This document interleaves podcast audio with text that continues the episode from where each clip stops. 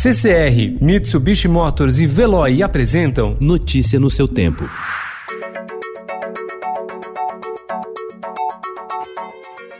Olá, seja bem-vindo. Hoje é segunda-feira, 22 de junho de 2020. Eu sou Gustavo Toledo, ao meu lado, Alessandra Romano. E estes são os principais destaques do jornal Estado de São Paulo. Covid-19 afasta 1 milhão e 400 mil do mercado de trabalho no país.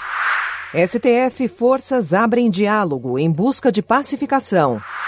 Universidades perdem mais de um bilhão de reais em São Paulo. Pandemia ganha força nos Estados Unidos. Corinthians tem 21 casos de Covid-19. Isolado, brasileiro muda dieta na pandemia. Aprendendo em casa para enfrentar o desafio de manter as crianças sem a rotina das aulas regulares durante a epidemia, pais e escolas estão apostando no reforço do diálogo e brincadeiras.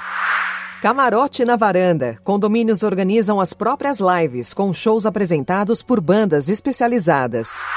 Beth Faria revê Tieta após 30 anos. A atriz diz que protagonista da novela continua atual. Notícia no seu tempo. Oferecimento CCR e Mitsubishi Motors. Apoio Veloy. Fique em casa. Passe sem filas com o Veloy depois.